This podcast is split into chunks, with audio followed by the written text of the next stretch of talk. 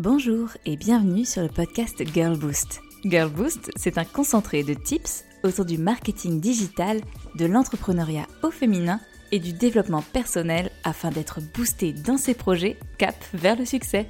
Rendez-vous chaque lundi pour un nouvel épisode afin de lancer la semaine du bon pied. Il y a une légende urbaine qui dit que quand on devient influenceuse, on reçoit plein de produits gratuitement. La vérité est légèrement plus complexe que cela. Concrètement, être influenceuse aujourd'hui, c'est un métier à part entière. Un peu comme la publicité ou la communication digitale. C'est juste que l'on ne vend pas un produit, on vend plutôt une image et on va intégrer des marques, du style, des produits à cette image. Être influenceuse, c'est concrètement inspirer les autres avec son image. On ne va pas se mentir, c'est un chouïa nombriliste et égocentrique, mais c'est aussi un métier qui peut devenir très fructueux.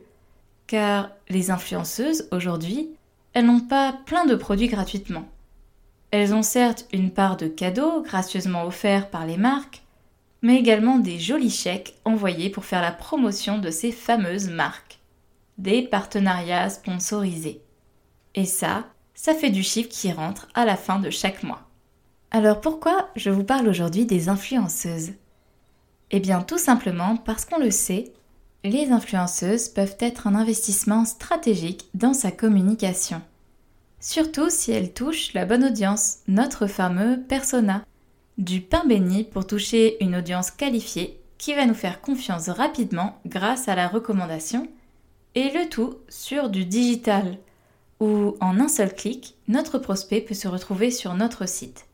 Concrètement, un tunnel de vente simplifié avec peu d'étapes plus une cible qualifiée qui fait confiance à son influenceuse, plus une recommandation de qualité, égale des conversions et une image de marque sympathique.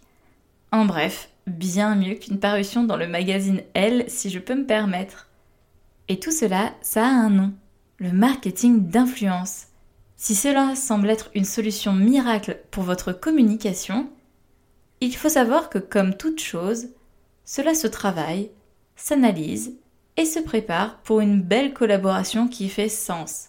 Car si on prend une influenceuse qui ne véhicule pas l'image que l'on souhaite, ou qui a une cible légèrement différente de la nôtre, cela peut vite devenir un flop total. Donc de l'argent et du temps perdu, et une image de marque qui en souffre. Le marketing d'influence n'est pas sans danger entre guillemets. Voici donc quelques conseils pour travailler votre marketing d'influence en toute sérénité. Conseil numéro 1. Ton persona égale mon persona égale notre persona. Ton positionnement égale mon positionnement égale notre positionnement. C'est déclinable à l'infini.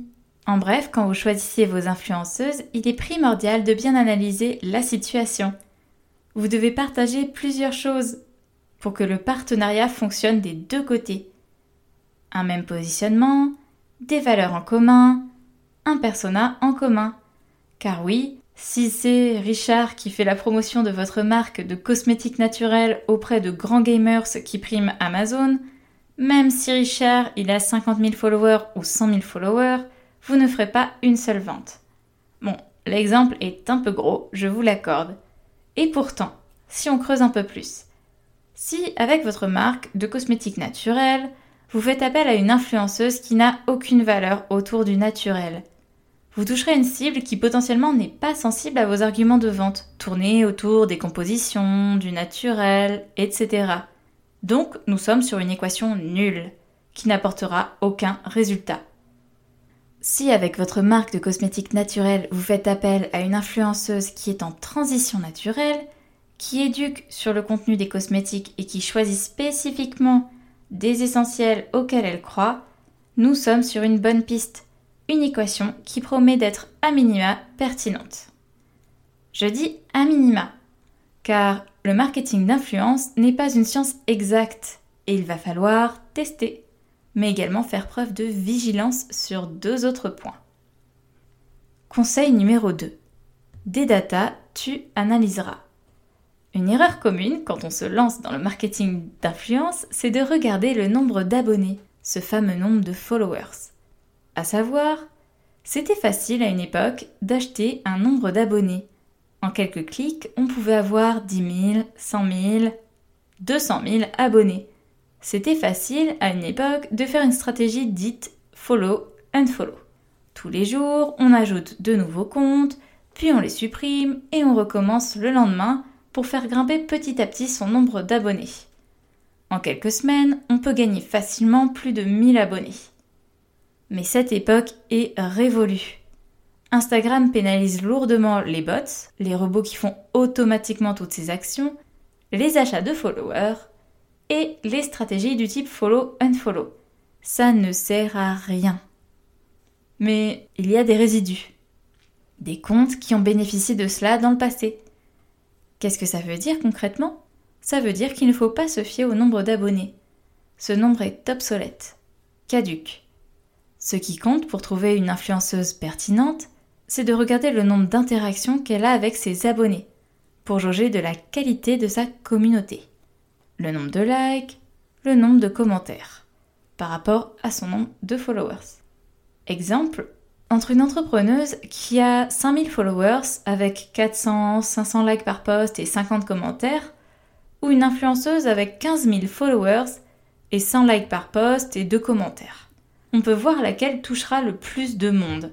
Et ce n'est pas celle qui a les 15 000. En fait, ce qui nous intéresse, c'est d'être sûr de toucher la cible avec notre message. Donc, l'interaction prime à 10 000 c'est justement ces chiffres qui pourront vous conforter dans votre choix. Pour aller plus loin dans l'analyse, quand vous avez un doute sur une influenceuse que vous avez repérée, vous pouvez très bien regarder si elle a fait d'autres partenariats et contacter les marques concernées par ces partenariats pour leur demander si elles ont été contentes du partenariat, si elles ont eu des bons résultats, etc. Il ne faut pas se laisser piéger par des micro-influenceuses Attention, comme dans mon exemple, parfois la micro-influence est bien plus intéressante que la macro-influence. Cela dépend de la qualité de la communauté. Mais ce qui est vrai également, c'est que dès qu'un compte a atteint les 1000 abonnés, souvent, il se permet de contacter des marques à la rigot. Je vous le dis en connaissance de cause, avec des différentes marques que j'ai accompagnées, on recevait une dizaine de demandes par semaine minimum, et dans ces 10 demandes, pas une seule n'était qualifiée, que ce soit en termes de positionnement, de valeur, de persona ou de data. Donc cela ne servait strictement à rien. Je vous invite donc à la plus grande prudence quand on vous contacte pour avoir des produits gratuits.